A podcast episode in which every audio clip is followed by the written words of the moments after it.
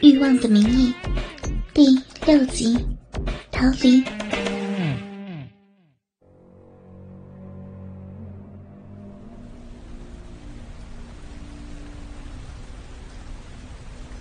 接连两天被两个男人凌辱，仙儿已经感觉到自己坠入了一个深不见底的深渊。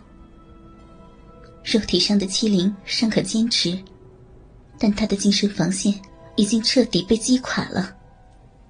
恨只恨自己生得太美丽出众，更恨自己有一个狼命兽心的养父。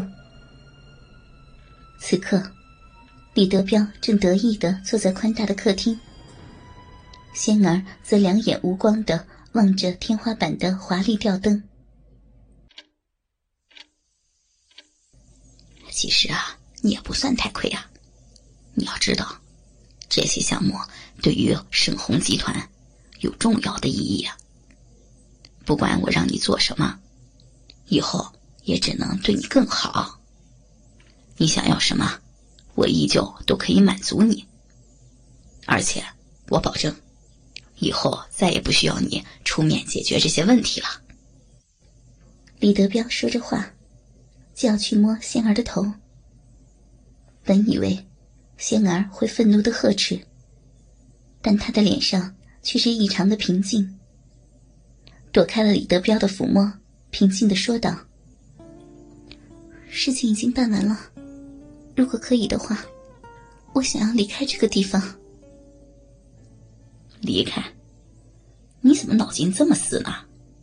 是啊，我承认，作为一个养父，我这样做事儿的确有些不合适。但你的锦衣玉食，也是需要建立在金钱的基础上。即便是我答应让你离开这个家，你又能去哪里呀？我想要去哪里？做什么和你无关。我只想要你给我一笔钱，从此断绝关系。如果你不同意，我只能再想其他的办法。空气变得忽然间很安静。李德彪看着面无表情的仙儿，许久才叹了一口气：“ 好，我李德彪。”也不是那种没有情义的人。虽说我养育你的目的不纯，但好歹把你养大了，多少也算是有养育之恩的。不管你做什么决定，我都答应你。这个家也随时在欢迎你回来。家，仙儿不敢相信，到了这个时候，李德彪这个人，居然还能这样装出所谓的仁义。不知内情的人，甚至会认为是自己无端生事。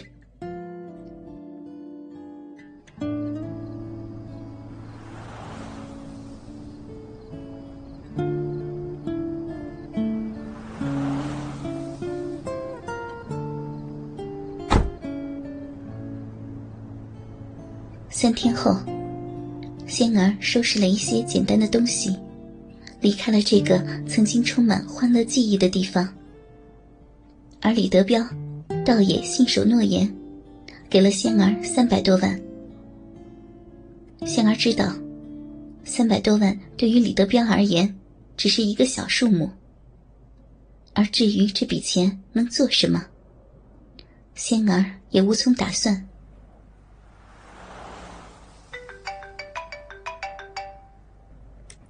喂。文文呀，是我。啊，我没在家，我已经搬出来住了。去你家？叔叔阿姨不在吗？那行，你等我去啊。现在不方便和你说，到了告诉你。文文是仙儿平时最要好的闺蜜，也是好姐妹。而且，文文的家在南阳来说，也算是有一定的地位了。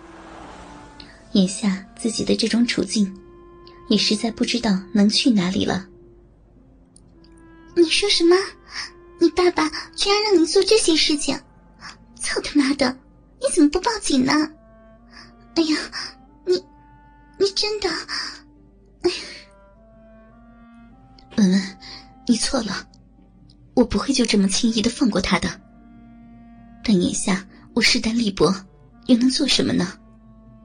他说的没错，离开了家，我什么保障都没有。谢谢你在我最需要的时候能陪着我。我爸认识公安厅的领导呢，不行就让我爸爸把这事儿帮你去说一下，不能便宜了这个混蛋。没用的，天下乌鸦一般黑。那些领导，一个个看上去正义凛然，背地里没有人知道真实的情况是什么样的。我打算自己干点什么，等自己有能力时再做打算吧。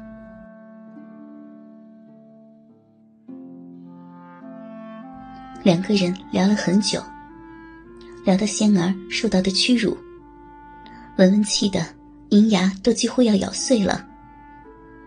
他默默的佩服仙儿强大的心理承受能力，同时也更加心疼这个和自己岁数相仿的好闺蜜了。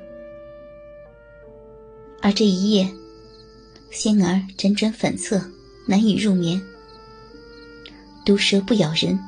不一定是在冬眠，很有可能只是在蛰伏。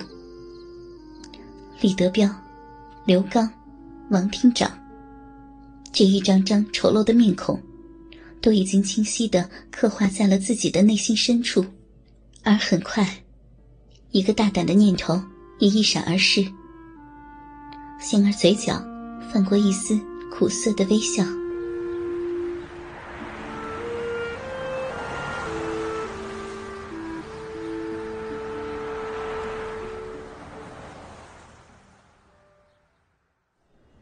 真没用，这么简单的事情都搞不定，要你们是干什么吃的？一个个平时要求高的不行不行的，要这要那的，现在怎么了啊？都成哑巴了。二零一六年十二月，宽大的会议室内，一个戴着眼镜的职场女性正在大发雷霆。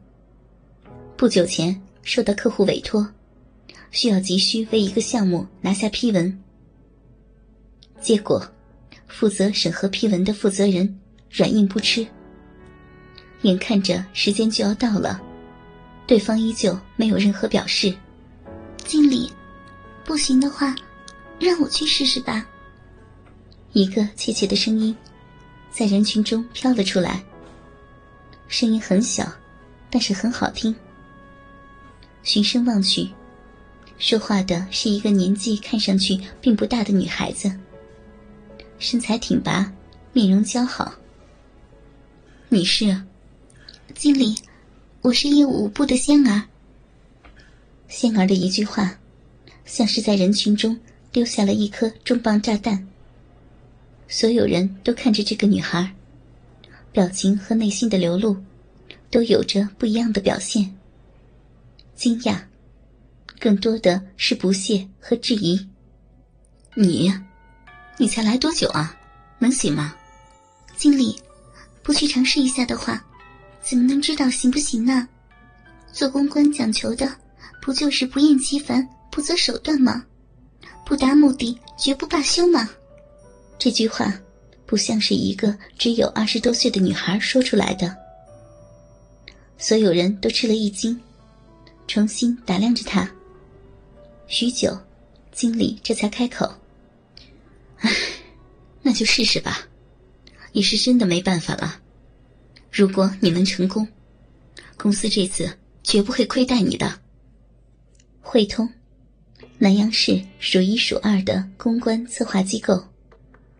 半年前，贤儿应聘进入了这家公司。他知道，只有拥有一定的关系网。今后也才能有所办法对付李德彪，而这里，恰恰是一个难得的踏板。更让他有把握的是，这次的项目的负责人，自己恰恰很熟悉。难怪公司的人屡次碰壁，归根结底，还是不了解这个人真正喜欢什么东西。对于仙儿而言。这次是一个难得的机会。